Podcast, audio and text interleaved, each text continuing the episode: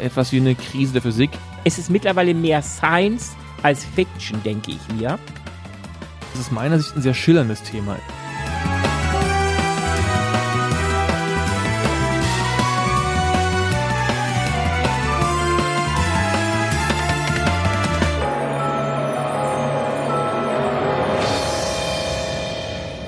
Herzlich willkommen zurück.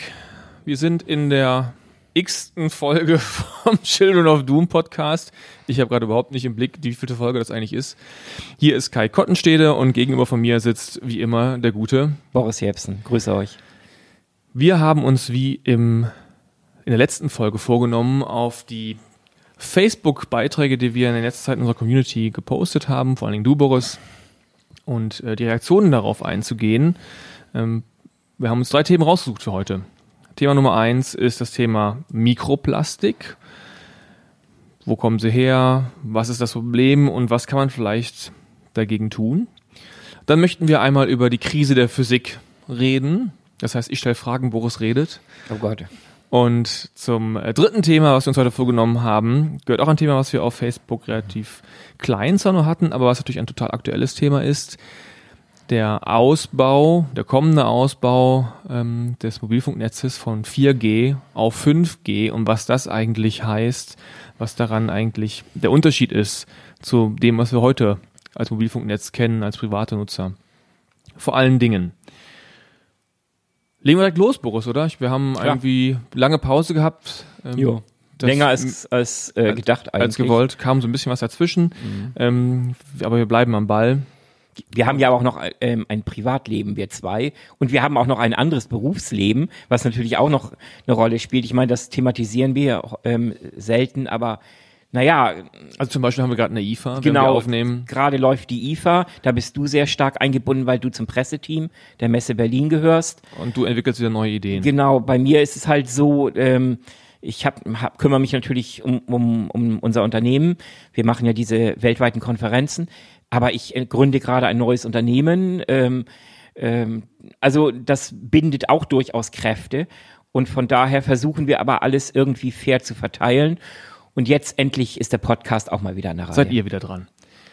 Gut, genau so ist es. Ähm, ich würde sagen, jetzt gehen wir wirklich mal, legen wir los. Klar. Thema Mikroplastik. In medias res. Ja. Wir haben äh, oder vor allen Dingen du. Ich muss ehrlich sagen, ich werde mich in Zukunft, ich schwöre, ich werde mich in Zukunft ein bisschen stärker reinhängen in unserer Facebook-Community, die übrigens schön gewachsen ist, muss man wirklich sagen. Ja. Tolle Interaktionsraten. Mhm, ähm, wir haben letztes Mal, glaube ich, klar und deutlich gemacht, äh, dass wir nicht je, jeden Kommentar unterschreiben würden, der da kommt, aber das ist logisch. Mhm. Ähm, wir gehen da in die Bütt, wie man so schön sagt, äh, im, in Köln und äh, vor allen Dingen du und äh, arbeiten uns teilweise an denen ab, aber an manchen ist es auch zwecklos, sich abzuarbeiten. Auch mhm. das ist, glaube ich, letztes Mal klar geworden. Wir haben mehrere Beiträge gepostet zum Thema Mikroplastik und äh, zu dem Thema würde ich mal auch dazu nehmen, das ganze äh, aktuelle regulatorische Thema in der deutschen Politik, vor allen Dingen das Verbot von Plastiktüten. Mhm. Drei Themen, glaube ich, können wir da vielleicht mal so, oder drei, drei kleine Themenblöcke. Der erste wäre die Frage, wo kommt eigentlich Mikroplastik her? Also das Problem, was wir erkennen, ist, da haben, glaube ich, viele schon gehört, ist, dass Mikroplastik sich im, vor Dingen im Meer oder in Flüssen und Seen findet und von dort aus ähm, weiter gelangt, auch in die Nahrungskette, reden wir gleich drüber. Aber vielleicht nochmal ganz am Anfang, äh, Boris, was wissen wir eigentlich, woher kommt Mikroplastik? Also, noch vor, sage ich mal, einem Jahr oder so ging man davon aus, dass Mikroplastik, oder zumindest hatte man das ähm, zum größten Teil auf dem Schirm, dass letztlich Mikroplastik ein Endprodukt ähm, der Zersetzung von größerem Plastik ist. Ähm, du hast eben schon erwähnt, nächstes Jahr gibt es eine Gesetzesinitiative, um Plastiktüten zu verbieten. Ähm, der gesamte Abrieb, aber auch von, von Autoreifen zum Beispiel, ähm, trägt dazu bei, Mikroplastik zu produzieren und in unsere Atmosphäre ähm, und dazu gehören nicht nur Luft, sondern halt auch die Gewässer und die Böden abzugeben, ähm, bis hin zu Kompostierungsanlagen. Wir haben, glaube ich, schon mal drüber gesprochen. Ähm, eine Zeit lang äh, galt Bioplastik als der Heilsbringer. Mittlerweile hat man ge gelernt, das ist alles Unsinn. Auch Bioplastik ähm, ist nicht der, der Weisheit letzter Schluss, weil Nochmal zur Erinnerung, weil sie einfach bei den Temperaturen, zu denen kompostiert wird, sich nicht zersetzt. Ganz genau. Und das heißt, die Kompostierungsanlagen spucken am Ende äh, Komposterde aus, die ko zersetzt ist mit größeren und, und auch winzigen äh, Mikroplastikteilen von sogenanntem Bioplastik oder auch normalem Plastik. Ähm, ein großes Problem mittlerweile, das man auch erst seit relativ kurzer Zeit auf dem Schirm hat, sind die ganzen wirklich jetzt schon ähm, von Anfang an Mikroplastikteile in Hygieneprodukten. Das heißt, äh, Deodorants, aber auch ähm, Waschlotions, Cremes, ganz wichtig, ähm, denen wird ganz gezielt Mikroplastik zugegeben, schon ab Werk, um bestimmte ähm, Materialeigenschaften der Creme zu fördern, sei es nun Streichfähigkeit oder was weiß ich nicht alles, bis hin zur guten alten Waschmaschine, ähm, wo auch in den Waschmitteln schon jede Menge Mikroplastik industriell zugesetzt wird, aber auch ähm, Funktionskleidung, also all jene Kleidung, die quasi nicht aus Baumwolle oder oder oder echter äh, Wolle besteht, sondern die auch aus letztlich Kunststoffen besteht, die bestimmte Funktionen erfüllen soll beim Sport oder so, besondere Atmosaktivität, schweißabsorbierend, ähm, keimtötend und was weiß ich nicht alles. Wo, wo ist denn da das, das Mikroplastik? Das ist letztlich die Fasern an sich. Die Stoffe sind aus Kunstfasern gewebt und im, während des Waschvorgangs werden diese winzigen Fasern mechanisch beansprucht und sie brechen. Sie zerbröseln oder man, man, wenn man sich es unter Mikro, Mikroskop ähm, anschaut, das ist wie ein Igel, der mit vielen, vielen Stacheln und diese Stacheln brechen ab und bilden am Ende, ähm, wenn, wenn nach dem Waschvorgang, nachdem das Ganze abgepumpt wird, gehen sie in das Wasser rein und, und gehen äh, rein in, in die Kläranlagen und ähm, bilden dort auch einen großen Anteil an Mikroplastik, das wir direkt produzieren. Also man muss nicht nur an, an die Plastiktüte denken, ähm, wir produzieren auch, auch industriell direkt schon Mikroplastik, einfach aus Bequemlichkeit, weil es viele unserer Produkte einfacher nutzbar macht. Du sprachst jetzt gerade nochmal von dem von Plastiktüten, oder wir bringen das hier in Plastiktüten mit rein, haben aber eben auch gerade über die diese bio, vermeintlich biologisch abbaubaren Plastiktüten gesprochen. Ähm, vielleicht müssen wir dann nochmal kurz die Definition von Mikroplastik zumindest mal halb, halbwegs gerade ziehen. Wir reden jetzt nicht von den paar Quadratzentimeter großen Fetzen, Nein. sondern es ist eben eine Größenordnung, die fürs menschliche Auge, also hier Kosmetika, schon gar nicht mehr sichtbar ist. Genau. Also die Definition ist, glaube ich, gar nicht so festgelegt. Ich glaube, ähm, es, ich müsste jetzt nachgucken, aber ähm, es gab mal eine Definition ähm, von, weiß ich nicht, 0,2 oder 0,4 Millimeter abwärts ist alles Mikroplastik. Aber letztendlich ist es völlig egal, wie man die Größe definiert. Ich glaube, wir alle wissen, worum es geht, nämlich ähm, darum, dass ähm, ein großer Anteil ähm, an, an, an Plastik letztlich in die Atmosphäre und, und vor allem auch in unser Ökosystem gela- gelangt. Letztlich ist das wie, wie mit der Biomasse der Ameisen und der Menschen. Die Menschen sind zwar omnipotent auf dem Planeten, aber die größere Biomasse bilden Ameisen, diese winzigen kleinen, unscheinbaren Insekten. Und letztlich ist es genauso. Klar, man, man regt sich auf über die, das, die großen Plastikstücke. Wir hatten vor einigen Monaten eine Diskussion, die unglaublich viele Wellen geschlagen hat, auch bei uns äh, in der Facebook-Gruppe. da ging es darum, dass, dass ein Forscherteam 10.000 Meter in die Tiefe, ähm, äh, in die Meerestiefe ähm, sich haben abgelassen äh, mit einer Tauchkugel ähm, um den Meeresboden in 10.000 Meter Tiefe zu untersuchen. Und was fanden sie? Eine beschissene Plastiktüte. Und sowas ist greifbar. Das können, das verstehen Menschen. Hat einen großen Symbolwert. Das hat einen großen Symbolwert, richtig. Aber am Ende geht es um die Gesamt ähm, Tonnage an Plastik und da spielt Mikroplastik eventuell mittlerweile eine größere Rolle als die großen Plastikteile. Ich weiß es nicht, ich habe keine belastbaren Zahlen, aber ich könnte es mir durchaus vorstellen. Lass mal ein bisschen über das ähm, Problem dahinter. Also jetzt ist es erstmal okay, man könnte ja sagen, das Plastik ist halt eben da, wenn es aber so klein ist, ähm, stellt es gar kein, gar kein Problem dar. Ähm, also der, wir hatten ja glaube ich auch diesen einen Delfin, der am Plastik im Magen gestorben ist auf Facebook. Der wird nicht an Mikroplastik gestorben sein, sondern vermutlich in größerem Plastik.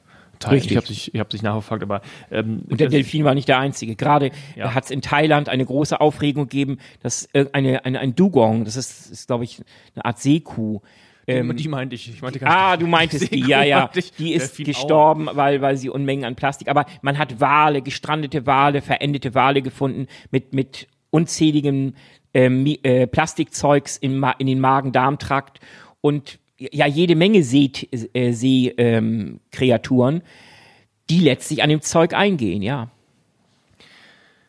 Worauf ich hinaus wollte, ist, das ist sozusagen auch wieder ein relativ plastischer Fall, ist natürlich auch ein Problem. Ähm, wo, über welche Probleme reden wir beim Thema Mikroplastik? Was wir auf Facebook gepostet haben, was ja auch in der Diskussion sehr virulent ist, ist, dass Mikroplastik letztendlich in die, sagen wir mal, in den ähm, Nahrungskreislauf gerät und wir es wiederentdecken können im Nahrungskreislauf. Aber jetzt war ja auch nochmal die Meldung, dass unter Umständen auch etwas ist, was wir schon einatmen, weil es nicht nur mhm. ausgewaschen wird und dann vor allen Dingen über das Wasser transportiert wird, sondern auch schon in der Luft, in der Atmosphäre steckt und wir es letztendlich einatmen. Genau was für Risiken werden in dem Zusammenhang thematisiert? Auch da kann man sagen, geht so einiges rein in den Körper und so mhm. einiges raus. Mhm. Wir haben auch so Organe, die filtern auch ganz schön, sorgen dafür, dass nur das Gute ins Blut kommt und so weiter. Was für, was für Gefahren oder eben, um so hypothetisch zu formulieren, was für Risiken stecken da eigentlich drin, da werden besprochen? Das ist noch nicht klar. Äh, alles, was ich bisher zu diesem Thema gelesen habe, läuft am Ende darauf hinaus, dass es die unterschiedlichsten Vermutungen gibt, Szenarien, auch von Medizinern.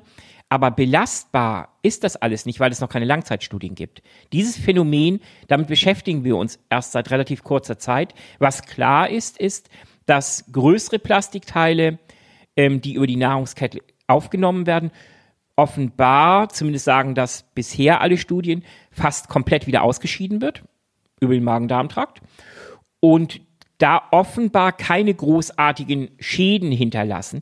Das Problem ist nur, das alles ist mit Vorsicht zu genießen, denn bei Mikroplastik ist halt eine andere Nummer. Äh, Mikroplastik kann sich halt anders verhalten. Ich glaube, ähm, das größte Problem liegt auch darin in der chemischen Struktur von Plastik. Plastik ist ja nicht gleich Plastik. Da gibt es die unterschiedlichsten ähm, chemischen Formeln, Verbindungen. Letztlich sind es alles halogenisierte Kohlenwasserstoffe mit verschiedensten Zusätzen. Und was das auf biochemischer Ebene macht, welche Auswirkungen das im Zweifel hat, wenn es durch unsere Nieren gefiltert wird oder sich im allerschlimmsten Fall halt irgendwo anreichert, berühmtes Beispiel, diese berühmte Blut-Hirn-Schranke. Ich, ich habe jetzt noch nichts gelesen, dass Mikroplastik die Blut-Hirn-Schranke überschreiten kann. Insofern ähm, will ich da keine Gerüchte in die Welt setzen. Ganz im Gegenteil. auch von, von Nanogrößen damit. Genau, passiert, aber letztlich keiner weiß irgendetwas Richtiges. Und ich denke, da wird in den nächsten Jahren viel noch zu geforscht werden müssen. Aber ich sage mal ganz laienhaft. Also gut kann es nicht sein, wenn wir immer mehr Plastik fressen, wir als die Krone der Schöpfung, beziehungsweise immer mehr Tiere ähm, Plastik zu sich nehmen. Das, Schlimm, das Schlimmste, was passiert, ist natürlich bei Tieren die Verstopfung und, und ein elendes Krepieren, weil, weil halt ähm, äh, der Magen-Darm-Trakt verstopft ist. Aber auch so, auch auf, auf rein chemischer Basis, gesund kann es nicht sein. Also dann heißt ja eigentlich, man kann die Diskussion an der Stelle vielleicht mal so zusammen, oder den Stand der Erkenntnisse und Stand der, der, der, Debatte so zusammenfassen, dass wir einen Eintrag haben in unsere Nahrungsmittelkette von Mikroplastik, bei dem wir zwar den, den, das Risiko für die Gesundheit noch nicht ermessen können. Mhm. Das ist klar. Das hat immer, sind recht komplexe Prozesse, die man da ja auch erstmal verstehen muss. Reaktionsprozesse unter Umständen im Körper. Da kann man so eben schnell mal nicht, also kann man natürlich hypothetisch sich was überlegen, aber da muss natürlich auch nochmal durch konkrete Studien sowas möglichst äh, falsifizieren oder mhm. verifizieren können. Verifizieren kann man natürlich nicht, aber möglichst mhm. äh, nah dran kommen, dass man merkt, ähm, da kann man gewisse Dinge ähm, statistisch feststellen solange wir das nicht haben, ist, und das ist vielleicht die andere Seite, glaube ich, an dieser Debatte, ist nämlich die Frage, wofür brauchen wir das eigentlich? Also das, die, die Argumentation, die auch äh, meines Erachtens das Bundesumweltamt auch fährt, ist zu sagen, ähm, das ist vielleicht jetzt auch nicht die, die, die Riesenmasse am Müll im Vergleich des gesamten Plastikmülls, aber die Frage ist ja, warum überhaupt? Und wir haben ja gerade schon darüber gesprochen, wo, woher kommt es? Es kommt teilweise aus Kosmetika, es kommt aus Kleidung, es kommt vom Reifenabrieb. Und da kann man ja jetzt anfangen mal zu fragen, ist da vielleicht eine Regulierungslücke oder überhaupt eine, eine Aufmerksamkeitslücke? Braucht man das überhaupt so dringend in den Kosmetika? Braucht man das unbedingt so dringend an, den, äh, an der Kleidung?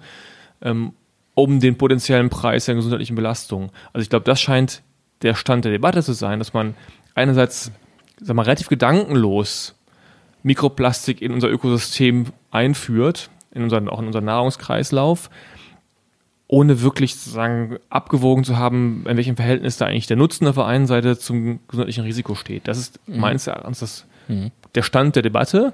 Wird ein bisschen überlagert durch, durch, eine, durch, die, durch äh, die, die Horrorvision. Also da ist irgendwas in meinem Körper, was ich nicht äh, kenne und was sich auch noch erstmal nach physisch etwas Hartem anhört. Ja, irgendwie Teilchen im Körper ist immer noch was anderes als irgendwelche vermeintliche Flüssigkeiten. Das ist natürlich ein ganz naives Chemieverständnis, aber ich glaube, da gibt es schon eine gewisse ähm, äh, ja, ich will nicht sagen Hysterisierung, aber also es zündet relativ stark, dieses Thema. Mhm. Und der Stand ist aber der, dass wir im Grunde eigentlich mal eine Abwägung treffen müssen zwischen Nutzen und Risiko an der Stelle. Und da sind wir noch überhaupt gar nicht weit in, in der Debatte. Mhm. Trotzdem gibt es ja auch schon Lösungsansätze. Auch da haben wir ja auch einiges gebracht auf Facebook, ähm, was man tun kann. Und das ist eigentlich auch ganz spannend, dass da jetzt schon auch die ersten auf dem Weg sind, sozusagen verschiedene Wege, das herauszufiltern. Richtig.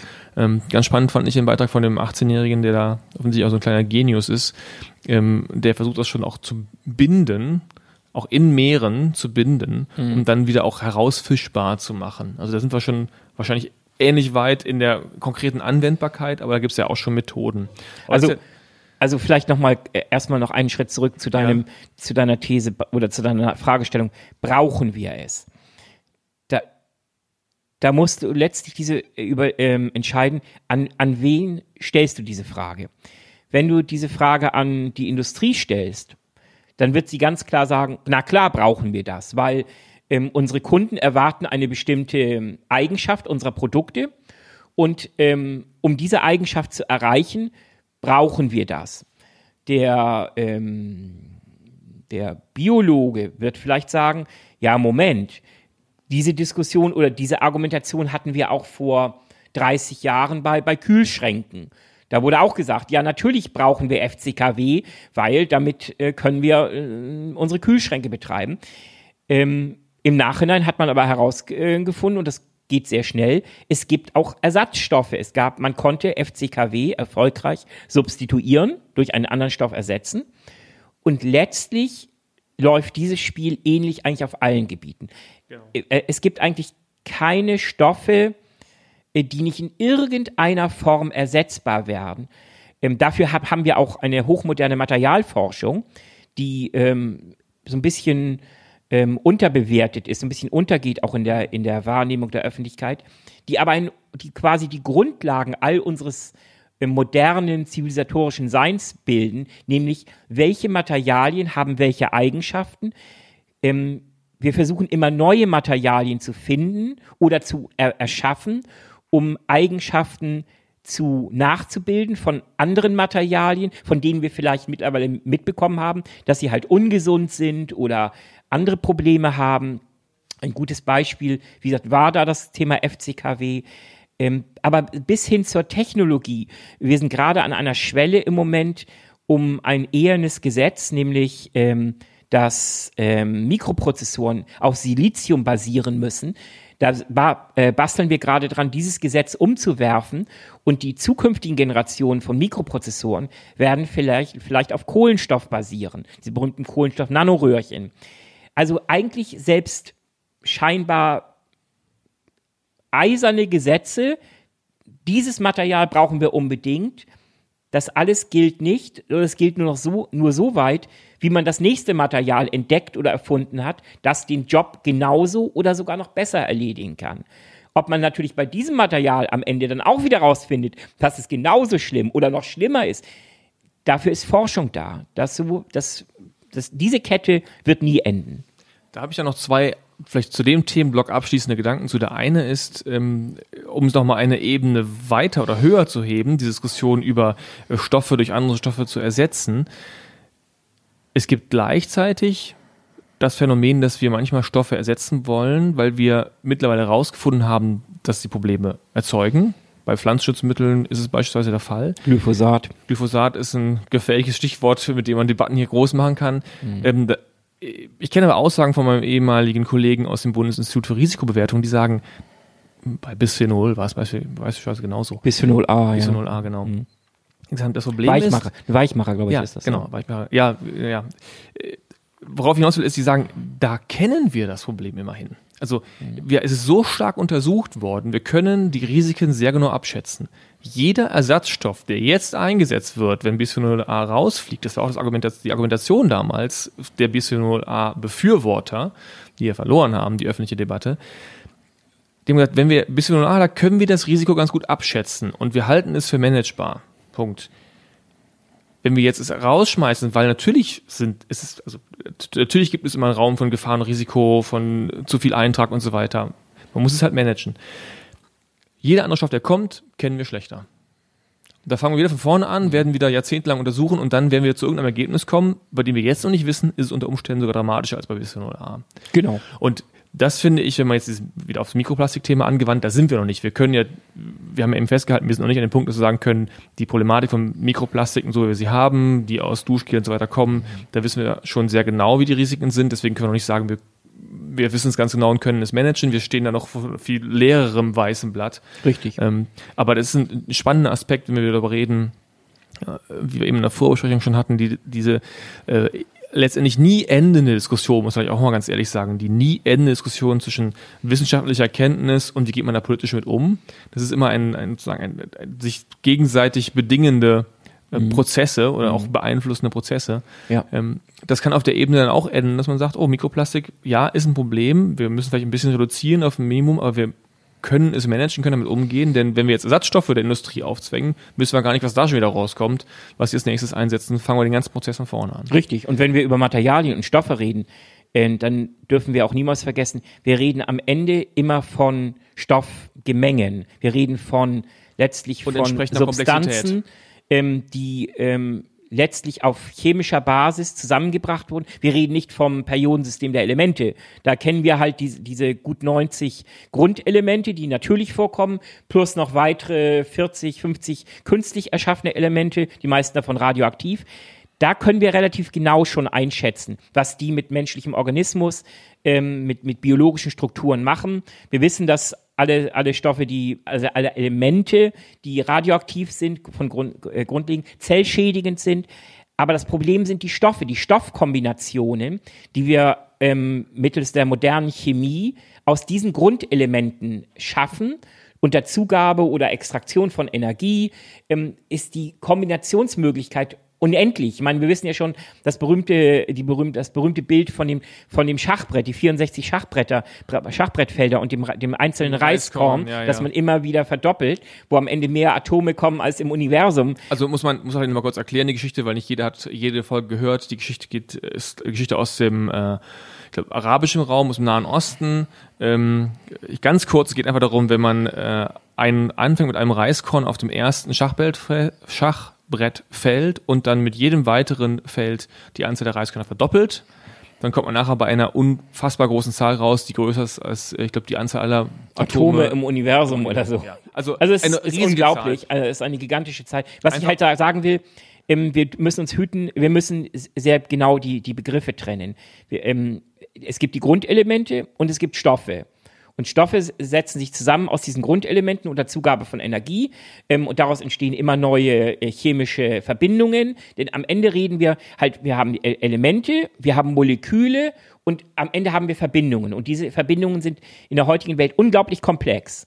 Und ähm, die Molekülketten, man, man kann da, wie im Baukasten, kann man da wunderbar zusammenbauen und da ist noch kein Ende abzusehen. Und die unterschiedlichsten Interaktionen, die diese unterschiedlichen Stoffe, Elemente, äh, nicht, äh, pardon, Stoffe oder Verbindungen äh, erzeugen können und wie sie interagieren mit biologischen Organismen, das, das wird man auch wahrscheinlich, ich lehne mich mal aus dem Fenster, in tausend Jahren noch nicht jede mögliche Kombination kennen. Und das macht es halt so schwierig und so komplex. Und du hast eben äh, angesprochen, das Risikomanagement. Gut, das ist natürlich ein sehr, sehr gefährlicher Begriff, denn der Experte wird immer sagen, ähm, also unser Risikomanagement ist super und wir äh, haben alles im, im, ähm, im Blick. Das glaube ich demjenigen sogar aus seiner Sicht der Dinge. Aber andererseits gibt es halt immer unvorhergesehene Dinge, die halt, halt auch der beste Experte, die besten Simulationen und wenn man auf, auf Supercomputern eine Million Simulationen laufen lässt, es wird immer Restrisiken geben.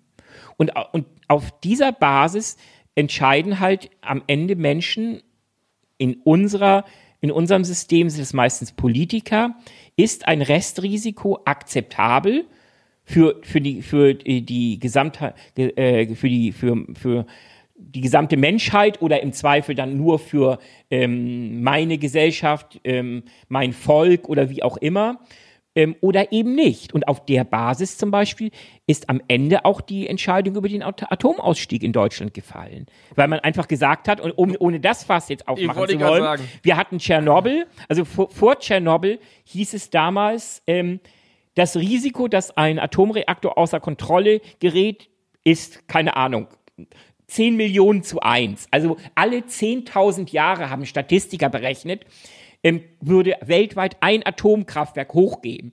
Naja gut, Tschernobyl ging hoch, ähm, menschliches Versagen und alles. Aber Fakt ist, die Statistik war damit erfüllt. Na gut, da haben die Statistiker noch gesagt, okay, das war der Fall. Und ab jetzt läuft die Uhr neu und in, in den nächsten 10.000 Jahren kann statistisch eigentlich nichts mehr passieren. Statistisch. Naja, statistisch.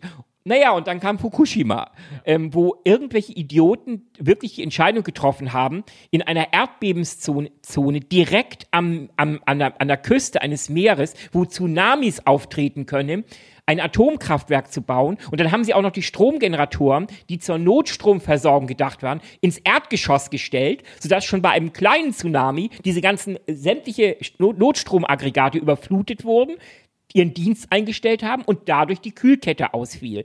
Ja, also man kann. Da sind wir bei der Frage, ähm, welche Annahmen, ja, und welche Annahmen äh, werden getroffen. Ne? Richtig, genau. Okay, aber in der Tat, weil das ist äh, vielleicht Thema Risikomanagement, was wir uns auch nochmal vorknüpfen sollten. Denn es ist, mhm. ähm, das ist ja eigentlich auch genau der Punkt, wo sich Politik und ähm, ja, wissenschaftliche Erkenntnis berühren. Ich hätte aber eben gesagt, ich habe noch einen zweiten Gedanken, ah. nur ein kleines Bonmot, wenn man so will, ähm, weil du das Thema Materialforschung angesprochen hast. Und dann würde ich sagen, machen wir ein Ende an dem Block hier. Mhm. Ähm, ich kann dir nur beipflichten. Nicht, dass ich da viel zu wüsste, offen gesprochen, aber die Erkenntnis, dass Materialforschung eine unterschätzte Disziplin ist, kam mir zuletzt, kam mir schon öfter, habe ich immer gedacht, das ist echt abgefahren, was da eigentlich passiert und die, welche Bedingungen das ist. Gute Materialforschung für viele Dinge, die wir tun und erleben. Jüngstes Beispiel hier auf der IFA, das faltbare Klapp, das faltbare Handy.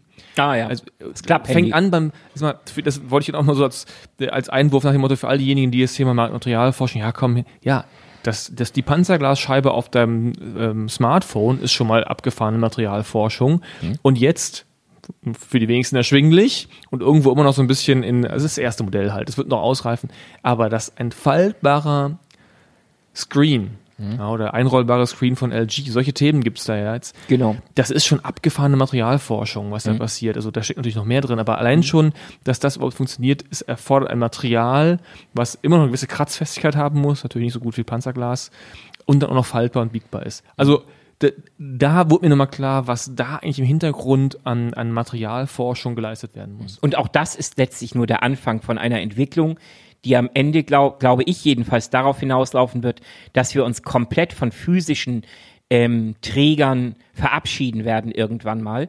Ähm, das sind ja alles noch Hilfskrücken. Das Smartphone, der Bildschirm, ähm, egal wie man ihn faltet oder rollt, das alles sind letztlich Hilfskrücken.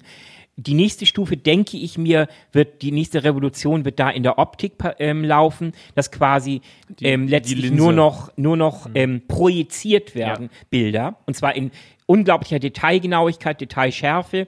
Diese Bilder wird man auch taktil bedienen können, sodass man auch trotzdem interagieren wird ohne einen wirklich physischen Bildschirm noch zu benötigen. Das wird wahrscheinlich die nächste Stufe sein. Bis hin natürlich, und die Königsdisziplin, von der natürlich alle träumen, ist letztlich diese direkte Brain-to-Machine-Geschichte, wo man quasi Bilder, Informationen direkt auf den optischen Nerv gespiegelt bekommt und über sein Hirn letztlich das Ganze steuern kann. Gut, wir sind jetzt schon in der Science Fiction, aber wir sind, ich, immer, es ist mittlerweile mehr Science als Fiction, denke ich mir. Und ähm, es ist spannend. Ich mache da jetzt mal kurz einen Punkt, denn wir haben von Mikroplastik jetzt schon über Atomausstieg, Ach so, ja. äh, Risikomanagement hin zu Science-Fiction-Szenarien von Projektionen statt faltbaren äh, Bildschirmen. Ich erkenne mich, bekenne mich mitschuldig. Ich würde sagen, wir machen mal kurz einen mhm. Punkt an dem Blog äh, und kümmern uns jetzt mal um ein fundamentaleres Problem oder fundamentaleres Phänomen, nämlich die Krise der Physik. Ja, ich denke, wichtig ist auch nochmal abschließend vielleicht diesen, dieser ganzen Plastikthematik zu sagen. Gut, ein Statement gönne ich ja noch.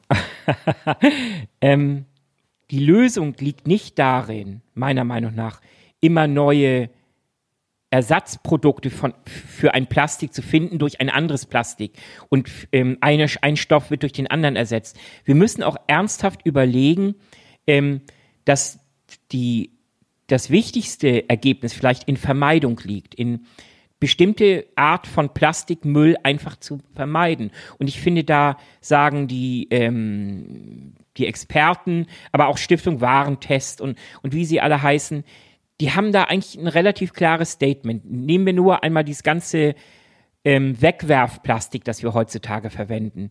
Äh, diese Coffee to go und was weiß ich nicht alles. Ähm, Plastikgeschirr. Und auch die Plastiktüten. Plastiktüten die, die und so weiter und so fort.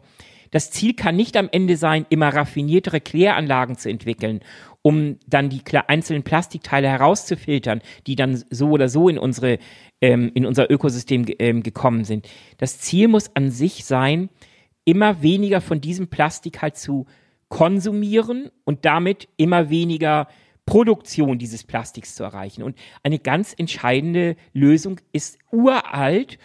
Ähm, die, hatten, die haben schon Oma und Opa benutzt. Ähm, und das ist letztlich Mehrweg. Und das ist auch gar nicht so abwegig in unserer heutigen Zivilisation. Gut, ich weiß noch, als ich noch ein Kind war, das war so die, die letzte Generation, glaube ich, als man noch mit einer Milchkanne zum Händler gegangen ist und dort gab es so einen Milchautomaten und da konnte man Milch abfüllen, so ein Liter oder so und hat dann das bezahlt und das war aber auch schon relativ unüblich damals schon. Gut, so, oh Gott, so uralt bin ich ja nicht, aber wie gesagt, das, das war damals in den 70er Jahren. Aber wenn man das auf die heutige Situation ähm, äh, nimmt, es ist einfach vollkommen unsinnig, Produkte mit Plastikanteil, ähm, zu welchem Prozentsatz auch immer zu verwenden, die letztlich nur wenige Minuten genutzt werden und dann in die Abfallverwertung kommen. Sei es nun der einmal äh, Kaffeecup oder das, die einmal Pommesgabel, ähm, die einmal Plastiktüte, das ist einfach völliger Nonsens und das ist Irrsinn. Und wenn wir auf dem Weg weitergehen, dann ist das echt der Pfad in die Hölle. Also wir müssen ernsthaft überlegen, einen Teil der überall steigenden Bequemlichkeit, die natürlich total gut ist, vielleicht wiederum in Frage zu stellen und einzutauschen gegen etwas mehr Verantwortungsbewusstsein. Das fällt schwer, absolut, auch mir. Und trotzdem, es muss möglich sein, da eine Lösung zu finden. Und die M Lösung heißt meiner Meinung nach eher Mehrweg, mehrfache Nutzung von bestimmten ähm, Produkten und nicht dieses drei, vier Minuten nutzen und dann wegwerfen und irgendjemand wird sich schon drum kümmern. Letztendlich also der Appell an alle, alle da draußen und an uns, die Regulierung nicht nur anderen zu überlassen, sondern sich auch selber ein bisschen zu regulieren. So kann man es vielleicht zusammenfassen. Genau, man muss die eigene, den eigenen Schweinehund, den inneren Schweinehund manchmal so ein bisschen dressieren. Und das fällt schwer, aber es ist möglich. Gut, jetzt aber der angekündigte Cut. Denn wir haben eine Krise der Physik. Die, ähm, ich greife wieder etwas auf, was wir auch gepostet haben auf Facebook. Mhm. Ähm, und ich finde es ein Thema, was deshalb spannend ist, weil es eben anders als das Mikroplastikthema nicht so medial präsent ist und vielleicht auch noch eine längere Zeit hat, bis es wirklich sozusagen, äh, wenn überhaupt mal irgendwie eine spürbare Auswirkung hat, ist es eher ein hintergründiges Thema. Aber das stehen wir vielleicht sozusagen im Spannungsbogen Bogen zwischen dringlich und wichtig. Ist vielleicht nicht so dringlich, aber es ist durchaus ein wichtiges Thema. Nämlich du hast so, du hast so kommentiert, als du den Post geschrieben hast, wir haben eine, wir haben etwas wie eine Krise der Physik, die momentan, ich fasse es mal laienhaft zusammen, da kannst du vielleicht nochmal bitte ein bisschen tiefer darauf eingehen, die ihre ganzen Erkenntnisse und Theorien nicht mehr unter einen Hut bringen kann und letztendlich ein Stück am, so an einem, auf den Punkt zusteuert, wo man eigentlich wieder ähm, ein, ein Einstein bräuchte, der so ein paar Widersprüchlichkeiten auflösen kann. Mhm, mh. Ja, also das Thema wabert eigentlich schon seit einigen Jahren durch die Medien, wird immer wieder aufgegriffen. ähm, ist letztlich aber immer noch ein Thema, das eigentlich nur unter Wissenschaftlern selber wirklich populär ist. Da geht es letztlich darum, ähm, wo stehen wir im Moment in der Physik? Man kann das natürlich auch auf die Wissenschaften allgemein ähm, extrapolieren, aber bleiben wir mal bei der Physik. Und da ist halt der, das beste Beispiel oder schon ein, ein sehr zentrales Beispiel ist da der äh, Large Hadron Collider, also das CERN in, ähm, in der Schweiz. Ähm, die letzte große, das letzte große Ding war halt die Entdeckung oder besser gesagt, wenn wir korrekt sind, der, der statistische Nachweis des Higgs-Bosons. Damit war das Teilchenmodell, das Standard-Teilchenmodell der Physik quasi komplett. Und ähm, ja, das ist jetzt aber schon ein paar Jahre her und es gab natürlich einen riesen Jubel und aber seitdem hat sich nicht mehr viel getan. Und die und, und es liegt nicht daran, dass sie sich hingelegt haben und sich äh, definitiv ihre Lorbeeren ausgeruht da haben. Da knallen immer noch äh, jeden Tag, sie haben eine kurze Pause gemacht, mussten das Ding warten, aber seit, weiß ich nicht, seit einem Jahr knallen da wieder die, die Protonen aufeinander und, und erzeugen jede Menge exotische Teilchen oder auch nicht. Aber letztendlich man hat halt gehofft, dass man am CERN auch weiterkommt bei der Elementarphysik dahingehend, dass man es dann doch irgendwann schafft, diese, dieser große Traum der, der Vereinigung der Newtonschen Gravitationsphysik mit der Quantenmechanik von Einstein, dass man das irgendwie kombiniert bekommt. Genauso ähm, seit vielen Jahren wabern die Begriffe dunkle Materie und dunkle Energie durch den Raum.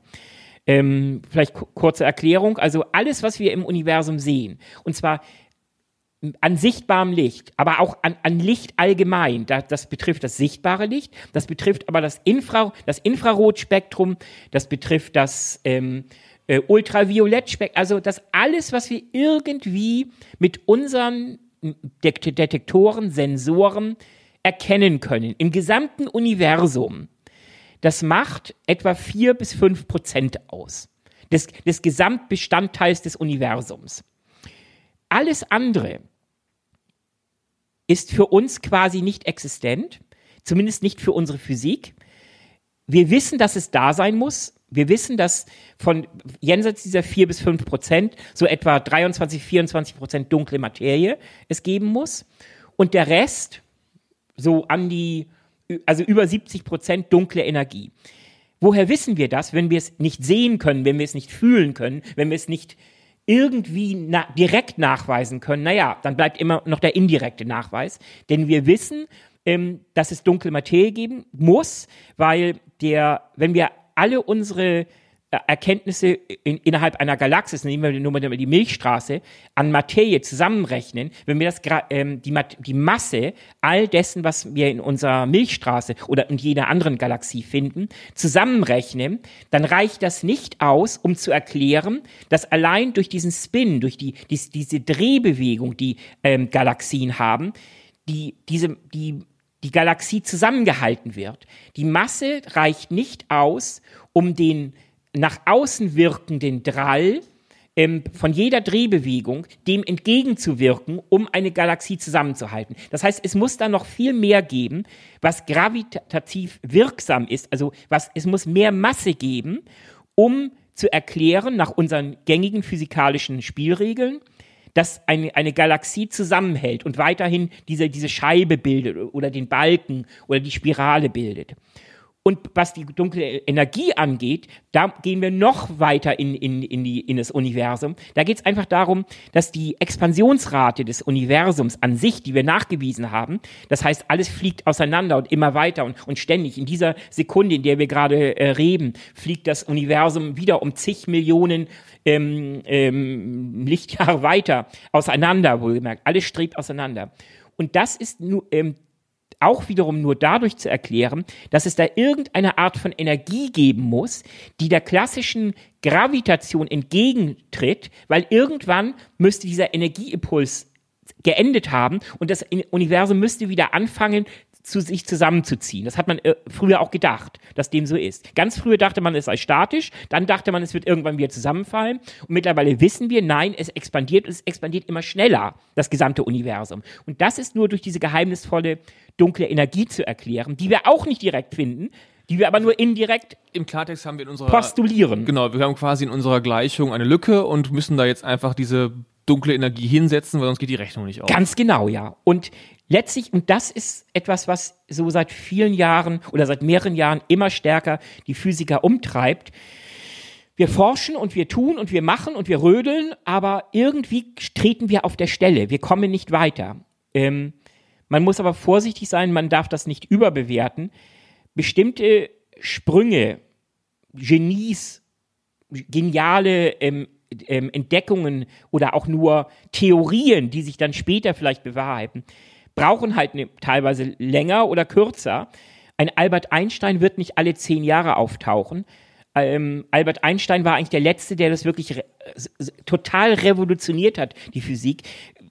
Ähm, Hut ab zum Beispiel vor einem Stephen Hawking, der natürlich auch Unglaubliches geleistet hat, selbstverständlich. Aber also Einstein steht wirklich ganz Es fehlt- Es einsam. fehlt quasi die, die umwälzende Dimension für die Wissenschaft. bei Richtig, dann kommt ja. eine ganze Weile nichts und dann kommen solche genialen Köpfe wie ein, ein Hawking oder ein Hubble ähm, oder wie sie alle heißen mögen. Ähm, und das ist halt, glaube ich, ein Grundproblem im Moment. Und da entstehen mittlerweile sogar Selbstzweifel bei den Physikern. Gibt es vielleicht grundsätzlich Probleme in unserem Modell? Ähm, aber keiner kann auch den Finger in die Wunde legen und sagen, okay, da liegt der Fehler, weil eigentlich bisher geht alles auf. Wir kommen nur nicht weiter. Diese nächsten revolutionären Schritte jenseits des Higgs-Bosons und, und der vollständigen, ähm, des vollständigen Modells, des, des, des physikalischen Teilchenmodells, seitdem tut sich nichts. Und das geht einigen tierisch auf die Nüsse. Heißt das denn, dass wir äh, analog zu dem, was man, glaube ich, mal im 19. Jahrhundert war, es, glaube ich, gesagt hat, wir sind so am Ende der Physik, Mhm. Nur auf einem anderen Weg, nämlich nicht mehr damals hat man ja gesagt, man ist am Ende der Physik, wir haben alles erklärt und Mhm. alles gefunden. Ja, ähm, und siehe, das war noch vor Einstein. ja. Sind wir jetzt am anderen Ende, nämlich wir kommen einfach nicht mehr weiter mit den Möglichkeiten, mit den experimentellen Möglichkeiten Mhm.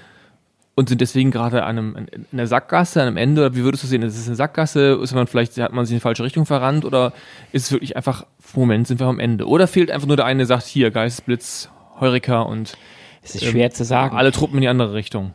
Das Problem ist einfach, wir bewegen uns mittlerweile auf einem Niveau, physikalisch, das halt mit normalen menschlichen Sinnen nicht mehr zu erfassen ist. Wir, wir gehen immer mehr in mathematische Modelle, die so experimentell nur noch sehr schwer nachzuvollziehen sind. Das begann ja letztlich schon damit mit, ähm, mit Richard Feynman und wie gesagt der Quantenmechanik, ähm, der dir quasi ähm, letztlich äh, ähm, derjenige war, der uns das auch vor Augen geführt hat mit diesem berühmten äh, Experiment, ähm, ist ein Teilchen eine Welle, ist, es ein- ähm, ist ein, meinetwegen ein, ein Photon, ist es eine Welle oder ein Teilchen, wenn sich so und da gibt's ja diesen berühmten Doppelspaltexperiment, wo man quasi ähm, gesehen hat, was und bis heute kann man es nicht erklären, warum, wenn man ähm, ein Teilchen nicht beobachtet, ähm, es, es, es durch einen Doppelspalt schickt, es eine, eine bestimmtes Muster ergibt. Wenn man es aber beobachtet, das Teilchen, dass es dann plötzlich ein anderes Muster, nämlich ein Interferenzmuster ergibt, wie von einer Welle. Aber vorher hat es sich als Teilchen ähm, be- benommen. Also das ist etwas, was wir bis heute nicht wirklich Also erklären können. ist die Beobachtung des Ergebnisses des Experiments. Genau, ja. Und, und da beginnt das Problem nur. Und wir, Sozialwissenschaftlern ist es ja bekannt, das Problem. Sobald, Ja. man anfängt, sobald man anfängt, weil man sofort die Beobachtung schon eine Interaktion ist. Oder sein kann. So. Okay, aber Physiker haben halt andere Parameter, anhand derer sie ihre Ergebnisse erzielen. Und ähm, das geht vielen schon total gegen den Strich.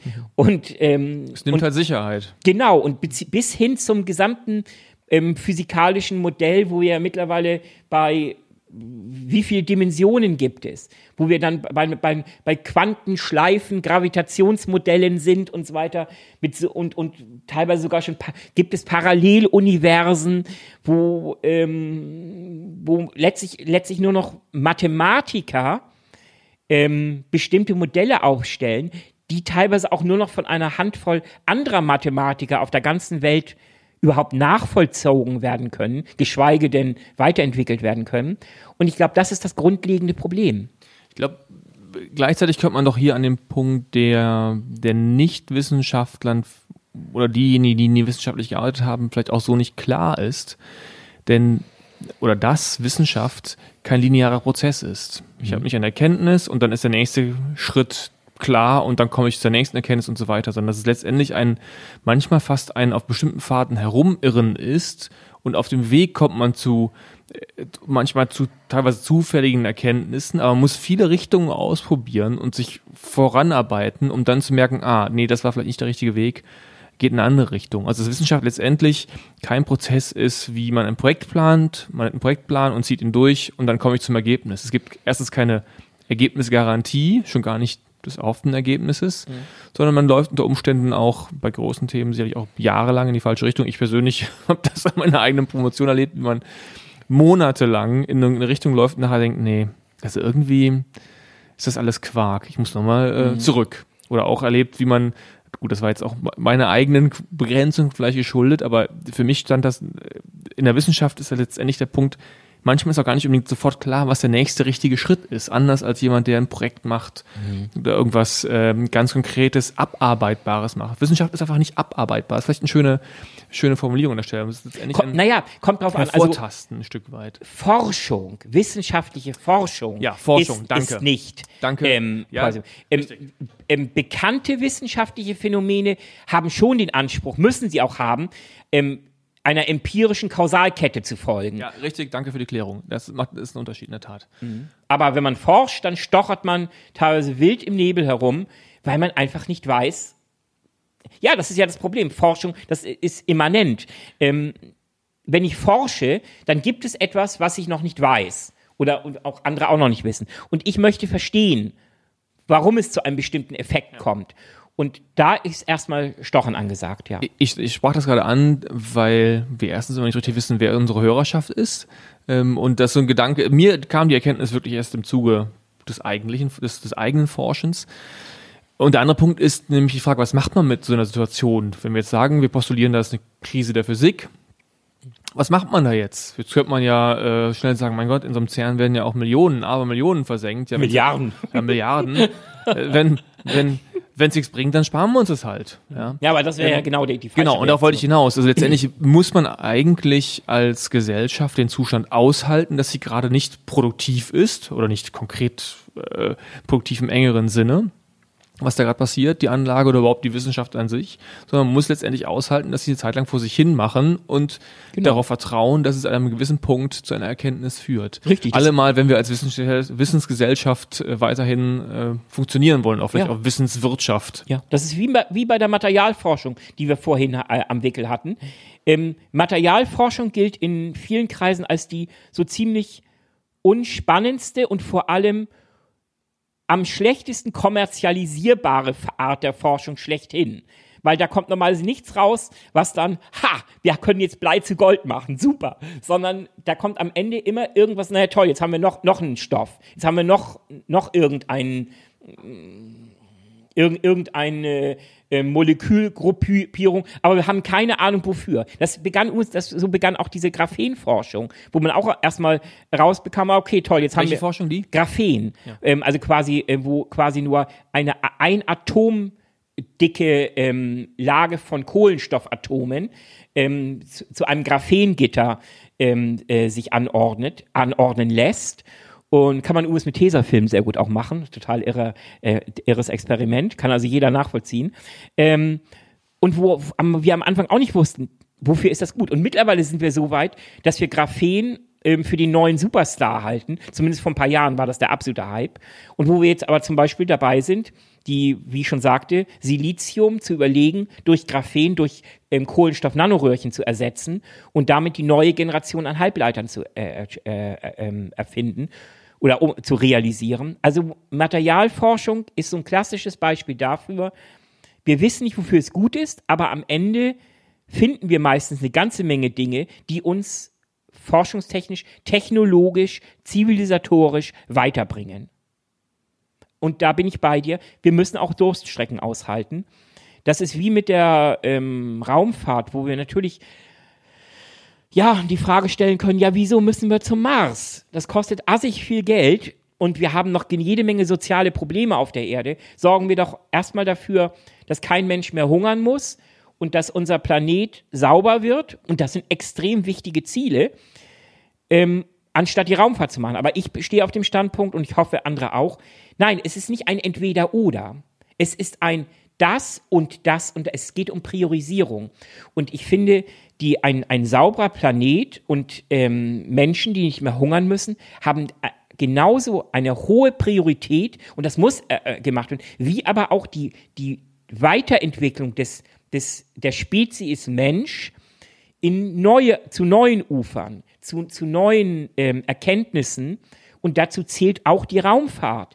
Ähm, statistisch gesehen, ähm, wir hatten mal eine Folge über das Fermi-Paradoxon, statistisch gesehen ist es mittlerweile völlig ausgeschlossen, dass, ähm, dass es keine anderen ähm, intelligenten Lebewesen da draußen gibt. Weil wir wissen einfach, es gibt so unendlich viele Sonnen und äh, Sterne und vor allem Planeten. Wir wissen, dass äh, allein in unserer Milchstraße wahrscheinlich so ziemlich jeder, äh, jeder Stern da draußen hat irgendwelche Planeten.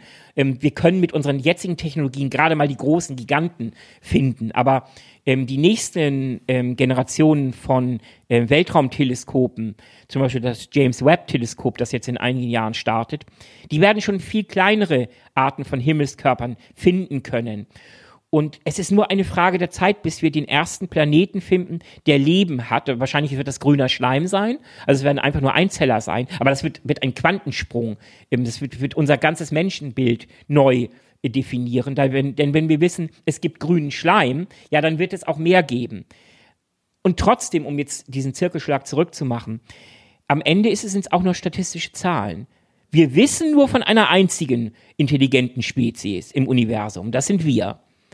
Und aber um uns Gewissheit zu verschaffen, ob da draußen noch mehr ist, müssen wir technologisch uns weiterentwickeln, müssen wir bessere Teleskope entwickeln, müssen wir Raumfahrt betreiben, um einfach die Chance zu haben, eines Tages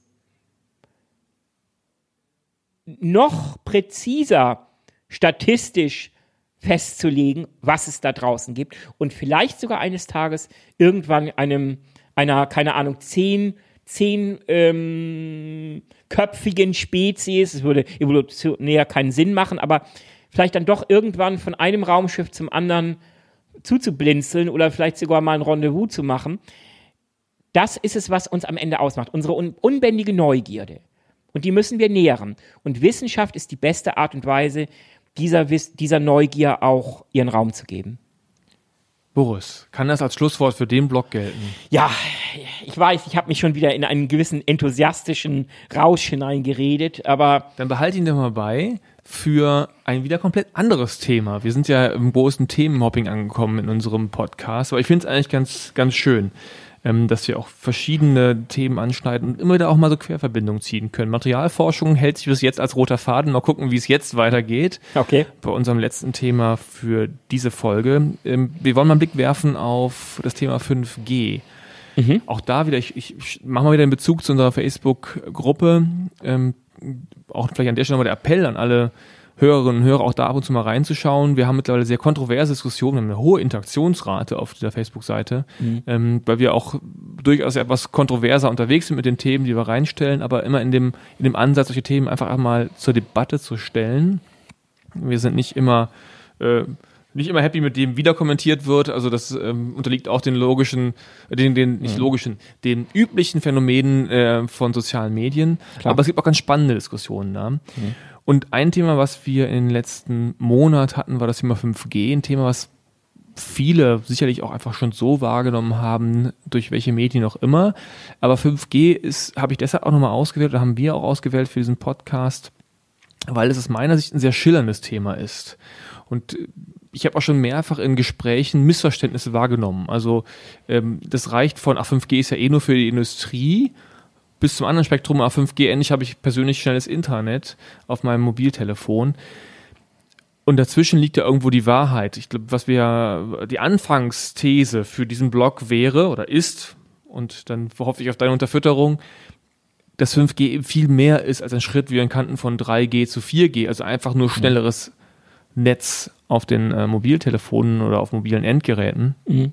sondern letztendlich ja schon so zumindestens der Plan und die Vorstellung, ja, Revolution vielleicht ein bisschen viel gesagt, aber schon eine grundlegende Veränderung bedeutet, wofür wir eigentlich Mobilfunk nutzen, Mobilfunk und vor allem Datenverkehr auf Mobilfunkgeräten. Ja. Also, wenn ich es runterbrechen müsste, ähm, Edge und ähm, 2G, 3G, ähm, 4G und alles, was bisher war, diente letztlich der Verbesserung der Kommunikation von Menschen zu Menschen. Und 5G wird erstmals primär eher die Funktion haben, die ähm, Kommunikation ähm, von Maschinen zu Maschinen zu erleichtern ähm, und neue Dimensionen zu bringen, um natürlich am Ende auch wieder ähm, den, den Komfort für die Nutzer, für die Menschen zu erhöhen. Aber am Ende geht es um eine ähm, gigantisch erhöhte äh, Kommunikations-Datentransferrate zwischen Maschinen. Ein Beispiel ist da das ganze Thema autonomes Fahren.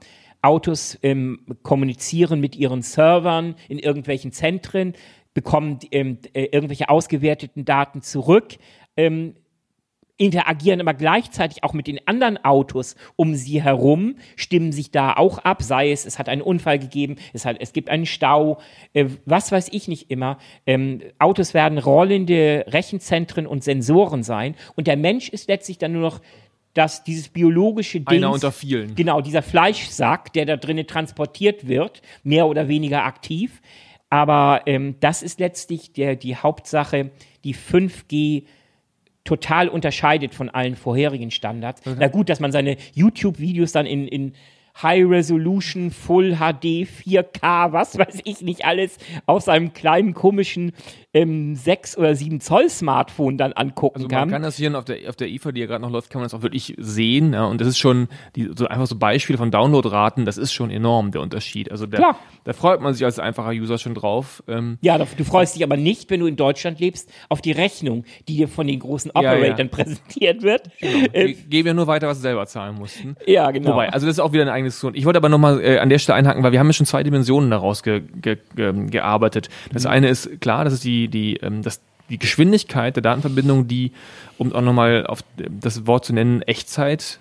äh, Kommunikation, gerade für, für Autos ist das eben das Entscheidende. Die müssen nicht warten, bis sie gemeldet bekommen, dass vor ihnen einer bremst, sondern sie haben es quasi in Echtzeit. Oder in gigantischen Industriekomplexen. Indu- Wenn man sich heutzutage mal anschaut, ähm, ein, eine Raffinerie, ein riesiges ähm, Chemiewerk meines, nur mal als Beispiel. In Zukunft werden äh, selbst einzelne Ventile in einem gigantischen ähm, Chemiekomplex werden mit Zentralrechnern kommunizieren über ihren aktuellen Zustand. Und, und zwar nicht nur Zustand offen oder geschlossen, sondern auch, wie geht es mir? Wie ist mein Material? Und da sind wir wieder Muss bei ich- der muss ich- Materialforschung. Wie ist der Muss ich Zustand meines werden? Materials? ist eine Wartung notwendig. bin ich an dem Punkt, wo ich vielleicht Ja. ausgetauscht werden sollte. Ja. Das, da sind wir natürlich auch diesem ganzen Bereich Internet of Things spielt da auch eine Rolle. Ja, kennt also all das, Bei- 5G wird die Grundlage für all diese wunderbaren Träume sein, was ähm, Machine to Machine, ähm, ähm, künstliche Intelligenz, Internet of Things bis hin zu Blockchain, all diese Hypes, die sind alle nur realisierbar mit 5G.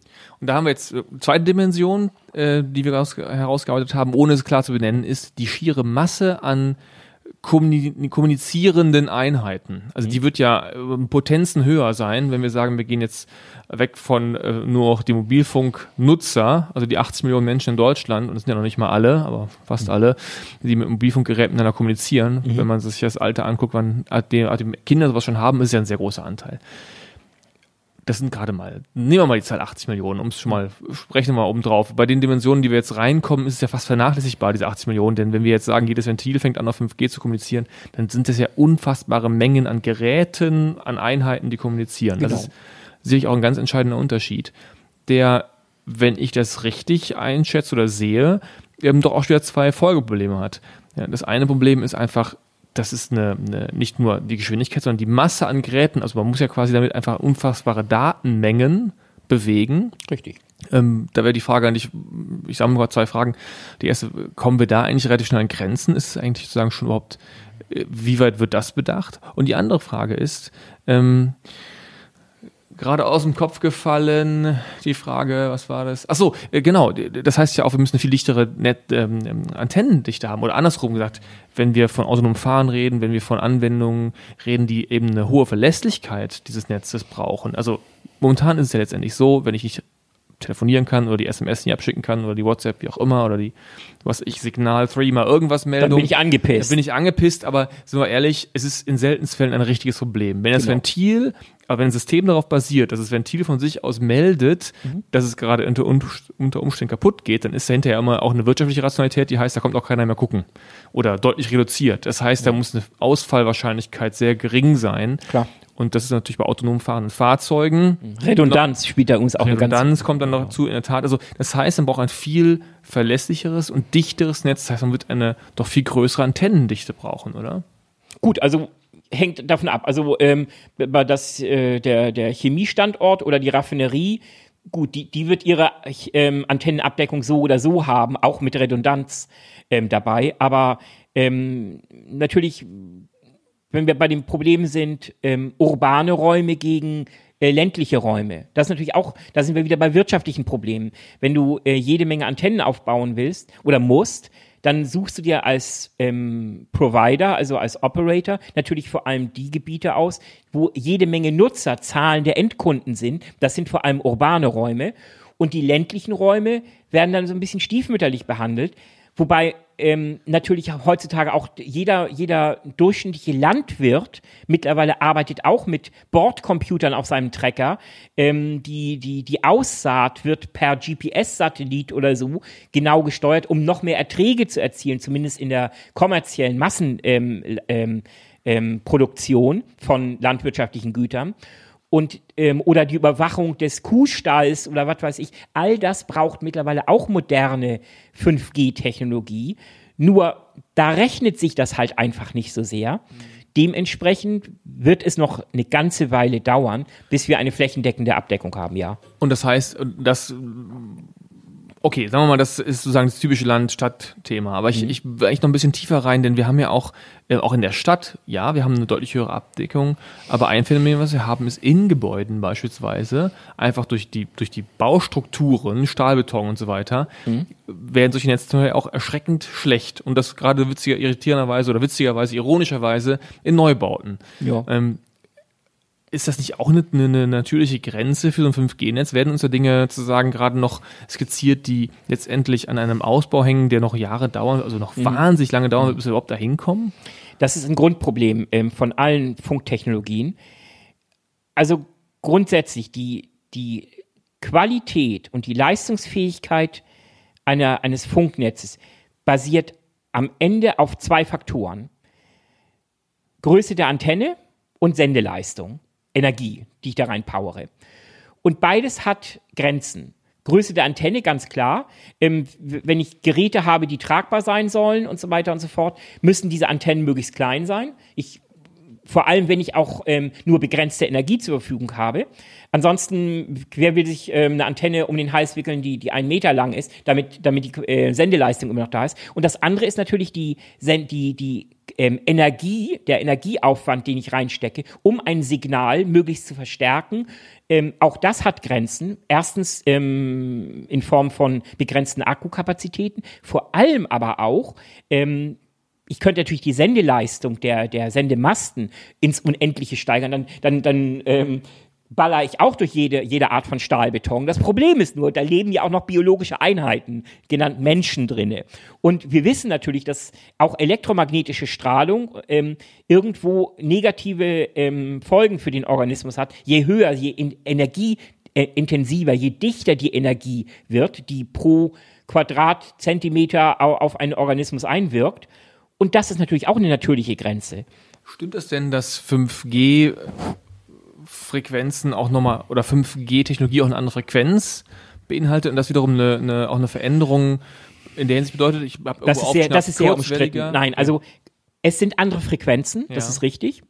Es sind aber keine völlig neuen, alienartigen Frequenzen, keine Ahnung, die wir noch nie genutzt haben. Ganz im Gegenteil. Wir, wir nutzen teilweise für 5G Frequenzen, die vorher von anderen Technologien, älteren Technologien genutzt wurden, die, die sterben jetzt aus oder werden beiseite gedrückt und sagt, ihr müsst jetzt weichen. Wir brauchen jetzt die, die Frequenzen, die vorher von euch benutzt wurden für die neuen 5G-Standard. Äh, Funkfrequenzen an sich, das ist gepulste Energie. Das sind, ähm, also es ist eine bestimmte Art, ähm, ähm, Energie zu übertragen, aber jetzt auch nichts dramatisch Gefährliches. Äh, letztlich hängt es immer davon ab, auch da wieder Energiedichte, also Stärke der Energie in Verbindung mit Entfernung zu einem biologischen ähm, Organismus, speziell natürlich bei beim Telefonieren. Ähm, das Wichtigste in unserem Körper ist wahrscheinlich unser Gehirn. Und das ist natürlich auch sehr empfindlich, auch gegen elektromagnetische Strahlung. Das heißt, immer mehr Leute fangen ja so merkwürdig an, durch die Gegend zu laufen, indem sie ihr Smartphone irgendwie vor den Mund halten oder sogar äh, nur mit, mit Headsets telefonieren. Wobei auch da ähm, teilweise das ein bisschen inkonsequent ist, weil wenn du Funkstöpsel nimmst, äh, dann dann führst du das Ganze ad absurdum. Das heißt, du sollst dann schon irgendwie kabelgebundene Stöpsel nehmen, mit denen du ähm, dein Handy verbindest. Also Nein, es ist keine neue Art von Frequenz. Es ist auch keine neue Art von Energie. Am Ende geht es nur darum, äh, du musst innerhalb von bestimmten ähm, Bereichen bleiben, was die Energiefrequenz, äh, was die Energiedichte und, Menge angeht. Und dann ist es eigentlich das, was wir auch schon kennen. Es gibt da auch Studien zu. Bisher alle Studien, die ich kenne, ich will nicht sagen, dass ich alle kenne, aber ein paar habe ich ähm, zumindest die Zusammenfassungen gelesen da gibt es keinen, der schon signifikant ein, auf ein Risiko hinweist. Bei 5G oder Mobilfunk generell? Eigentlich bei beidem. Ähm, es gibt noch keine wirklich belastbaren Studien, die sagen, 5G oder auch insgesamt Mobilfunk an sich erzeugt Hirntumore oder Krebs. Nein. Alle, die das behaupten, die, die kennen einfach die Studien nicht. Aber am Ende ist es immer ähm, die, die, ähm, das Thema, wie viel Gift macht, wie viel, welche Dosis, Dosis macht, macht, das, das Gift? Gift? Paracelsus. Genau. Also, wenn ich, wie gesagt, ähm, ständig stundenlang ähm, einen elektromagnetisch funkenden Apparat gegen meinen Kopf presse, ja, dann gehe ich davon aus, dass das irgendwann drastische ähm, Auswirkungen hat. Und sei es nur durch die Erwärmung. Denn äh, ähm, elektromagnetische Energie erwärmt auch Gewebe. Und das Gehirn ist ein Gewebe. Wie die Mikrowelle. Genau, wie die Mikrowelle. Und wenn ich an, anfange, ständig mein Gewebe zu erwärmen auf unnatürliche Art und Weise, Brownsche Molekularbewegung, dann gerät, geraten da Dinge in Unordnung. Das kann nicht gesund sein. Und natürlich gibt es dann auch Studien, die sagen, ja, es gibt erhöhte Krebsraten. Und das glaube ich auch. Nur wenn wir innerhalb der normalen Parameter bleiben, normale Nutzung eines Smartphones, ähm, dann ist 5G nach allen bisherigen Studien nicht gefährlicher als 4G oder 3G oder was weiß ich. Auch nicht, wenn wir von einer höheren Antennendichte ausgehen müssen, einfach weil wir ein viel dichteres Netz brauchen. Das ist ja so eine, so eine mhm. Diskussion genau. auch in dem Zusammenhang. Ja. Ich weiß gar nicht, ob das auch noch auf dem, in den Kommentaren bei Facebook erwähnt mhm. wurde. Aber ich sag mal, ich setze mal meinen Standpunkt, ich bin offen da gar nicht so richtig ähm, tief drin in der wissenschaftlichen Frage. Ich stelle mir nur die Frage ist, wir haben eben, weil es eben ein, eine Dimensionveränderung ist im Bereich Mobilfunk, mhm. glaube ich, tun wir gut daran, da genauer hinzuschauen. Mhm. Allein schon für Akzeptanz, um Akzeptanz auch zu erzeugen für ein für eine Technologie, die am Ende eben auch, und das ist ja immer das Schwierige, wenn ich als Nutzer, also das alte Spiel. Ein Smartphone letztendlich trotz aller Bedenken, Leute lieben es, ja. Ähm, wenn man ihnen, obwohl damit ganz viele Faktoren einhergehen, aber andere Dinge, die vielleicht ähnlich problematisch sind, würden sie gar nicht nehmen wollen. Der Nutzen ist eben so groß für jeden Einzelnen, deswegen nimmt man es ja gerne. Ja. Ähm, der Nutzen, den, ähm, das ist bei 5G eben so Leben, der Nutzen ist ja eben nur partiell beim Kunden, der ist auch ganz stark eben in anderen Bereichen, wo die Akzeptanz deutlich die Gefahr ist, dass die Akzeptanz eben sinkt. Deswegen glaube ich, muss man sich ja stärker mit auseinandersetzen. Und dann kommt dazu eben, wenn es wirklich ein starker Ausbau von Antennen ist, so habe ich verstanden, technisch notwendig, dann wird man sicherlich eine andere Dimension vorstoßen und muss da sicherlich auch nochmal tiefer reinschauen mhm. ähm, im Vergleich zu dem, was wir bis dato hatten. Das Problem ist die Reichweite. 5G ähm, ähm, funkt auf äh, einer Bandbreite und mit einer Energiedichte, die nicht ähm, dieselbe ähm, ähm, Reichweite erzielt, wie meinetwegen 4G. Das meine ich ja, deswegen Und das ist das Problem. Hm. Äh, man geht aber auch davon aus im Moment, dass eine Menge der zusätzlichen Antennen dadurch eingespart werden kann, dass man einfach die bestehende Infrastruktur ähm, diverser nutzt. Das heißt, dass sich zum Beispiel alle Anbieter, wenn möglich, ähm, alle ihre Masten untereinander teilen und nicht sagen, ja, das ist mein Mast und bau dir deinen eigenen Mast zehn Meter weiter. Das heißt, wir müssen auf jeden Fall zu einer noch effektiveren Nutzung der bestehenden Infrastruktur äh, kommen. Ja, und dann wird auf jeden Fall werden neue Masten gebaut werden müssen, ja. Und ähm, naja, aber am Ende bleibt es sich gehupft wie gesprungen. Wenn es wirklich ein signifikant messbares und auch schon in Studien nachweisbares Risiko gäbe, dann wäre das, wäre die Argumentation in den letzten Jahren ja vollkommen falsch gelaufen. Dann hätten wir argumentiert, naja, die armen Schweine, die sowieso schon nah einer Antenne sitzen, die haben Pech gehabt und die anderen haben halt, die weiter entfernt sind, haben Glück gehabt und jetzt, wenn mehr ähm, Antennen gebaut werden, gibt's halt mehr arme Schweine, die ganz in der Nähe von irgend. Das wäre ja eine völlig verquere Art der Argumentation. Da würde man ja, würde man ja sagen, ja, du, das, wir nehmen das Risiko ähm, für eine bestimmte Gruppe von Menschen billigend in Kauf, dass sie halt eine höhere Krebsrate haben. Auch da sind wir wieder bei Atomkraftwerken und, und vielen Studien. Die einen sagen, ja, es gab eine erhöhte Rate von Krebs in der Nähe von Atomkraftwerken. Andere Studien sagen, nein, das ist, gab es nicht. Ja. Das kann man auch wieder übertragen auf die, ich kenne keine belastbaren Studien, die sagen, dass dem so ist. Also ist letztlich eine erhöhte Anzahl von Antennen nicht automatisch gleichzusetzen mit einer erhöhten Strahlungsbelastung. Aber am Ende, klar, es kann sein, dass man es äh, vielleicht in 20 Jahren Langzeitstudien geben, die sagen, okay, jetzt ist es evident, wir haben genügend zig, zehntausend untersuchte Fälle, ähm, in, in Korrelation zum Abstand von irgendeinem Funkmast. Und da gibt es einen signifikanten Ausschlag im Bereich, ich weiß nicht, Leukämie oder ich, ich spinne jetzt nur rum, Hirntumore. Und jetzt können wir immer belastbarer sagen, ja, da gibt es einen Zusammenhang.